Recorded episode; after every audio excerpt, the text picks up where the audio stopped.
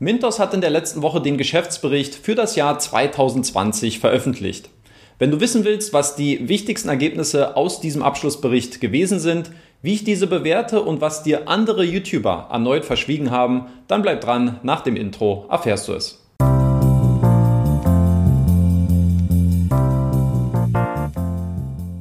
Bevor wir zum spannenden Teil übergehen, siehst du hier zunächst eine kleine Übersicht mit den wichtigsten Ergebnissen aus dem Management Report und einen Vergleich mit den Zahlen vom letzten Jahr. Das finanzierte Kreditvolumen hat sich demnach fast halbiert, das ausstehende Kreditportfolio ist um circa ein Drittel geschrumpft und der Verlust hat sich etwas mehr als verdoppelt. Schauen wir jetzt auf die Gewinn- und Verlustrechnung und dabei insbesondere auf zwei Aspekte.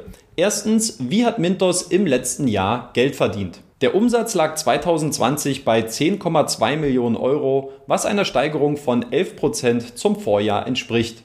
Den größten Anteil haben dabei erneut die Dienstleistungsgebühren bei den Kreditgebern mit 91,8 Prozent ausgemacht. Interessant und auch aufschlussreich sind die 2020 neu eingeführten Sekundärmarktgebühren für die Investoren, die zu einem Umsatz von 400.000 und 970 Euro geführt haben.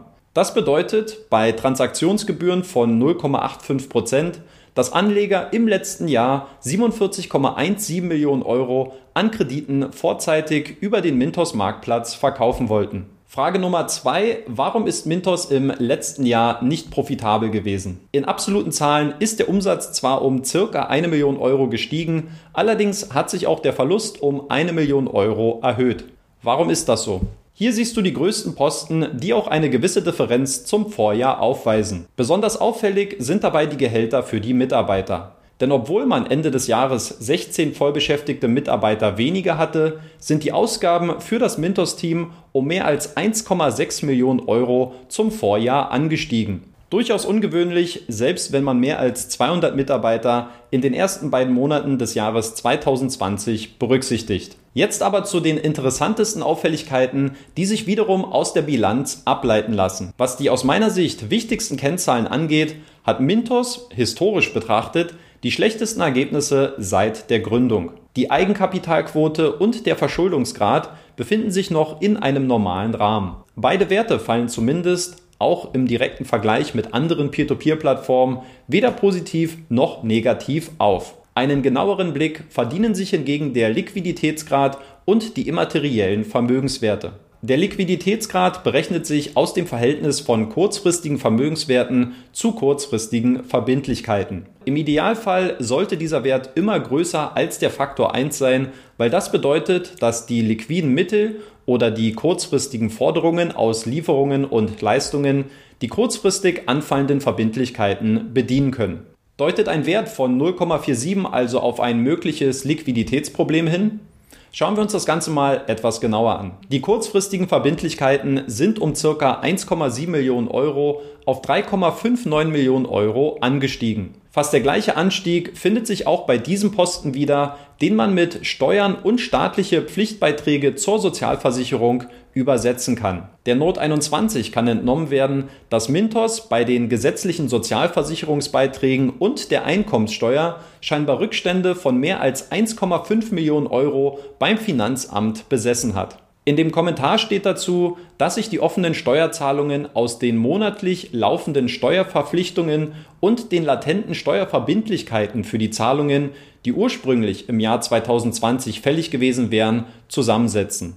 Der mit dem Finanzamt vereinbarte Tilgungsplan der aufgeschobenen Zahlungen wurde über das Jahr 2021 verteilt und die Rückzahlung war aus dem operativen Cashflow geplant. Aufgrund einer zusätzlichen Kapitalerhöhung zu Beginn des Jahres 2021, womit auf die Crowdfunding-Kampagne angespielt wird, wurde jedoch zusätzliches Kapital aufgenommen, sodass alle latenten Steuerverbindlichkeiten im Februar 2021 vorzeitig getilgt werden konnten.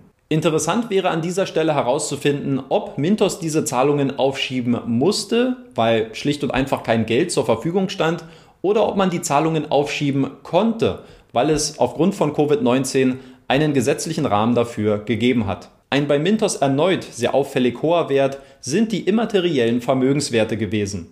Diese machen in der aktiver Bilanz 2,35 Millionen Euro aus, was mehr als 40 Prozent der gesamten Bilanzsumme entspricht.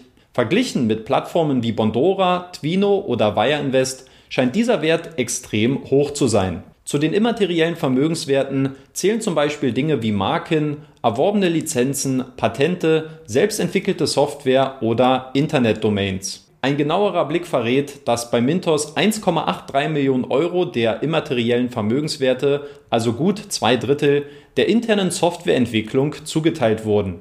Das bedeutet im Klartext, dass Mintos einen Teil seiner Ausgaben für die IT-Mitarbeiter als Vermögensgegenstand festgeschrieben und nicht bei den Ausgaben für die Gehälter allokiert hat. Kann man das machen? Ja, aus Bilanzierungssicht ist das durchaus möglich. Allerdings kann sowas auch zur Folge haben, dass man die Bilanz auf der aktiver Seite dadurch künstlich aufbläht und die tatsächlichen Kosten dadurch kaschiert werden.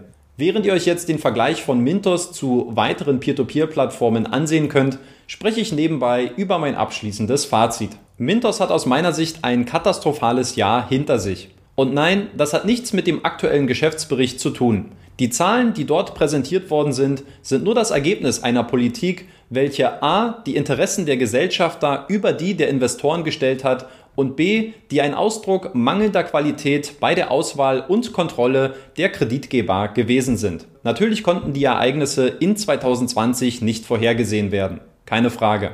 Aber genau dieser Umstand hat die Schwachpunkte bei Mintos gnadenlos offengelegt. Und dass man finanziell auch gestärkt aus einer solchen Ausnahmesituation hervorgehen kann, zeigen nicht zuletzt die Ergebnisse, die Bondora erst jüngst präsentiert hat. Akute Schnappatmung müssen aktive Mintos-Investoren jetzt aber dennoch nicht bekommen. Denn durch die Crowdfunding-Kampagne im letzten Jahr, wodurch eine Kapitalerhöhung von ca. 6,5 Millionen Euro vorgenommen werden konnte, besitzt der Marktplatz wieder deutlich mehr Luft zum Atmen.